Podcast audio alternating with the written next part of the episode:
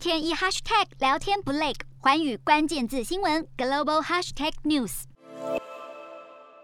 在新的一年开始之际，投资人看好经济可以克服新一波新冠病例激增，并将最喜欢的两只股票推升到重要里程碑。美股三号走升，苹果成为史上第一家市值达到三兆元的公司，特斯拉单日上涨百分之十三点五三。美股四大指数全数翻红，道琼指数上涨两百四十六点七六点，收三万六千五百八十五点零六点；纳斯达克上扬一百八十七点八三点，收一万五千八百三十二点八。零点，标普五百上扬三十点三八点，收四千七百九十六点五六点。费半指数上涨八十一点零五点，收四千零二十七点二二点。欧洲股市方面，作为二零二二年首个交易日，投资人持续关注疫情、通膨以及央行利率政策动向。一年之初，市场情绪乐观，汽车及银行股均造好，欧股早盘整体走高。欧洲三大股市，英国因新年假期休市，德国股市上扬一百三十五点八七点，收。一万六千零二十点七三点，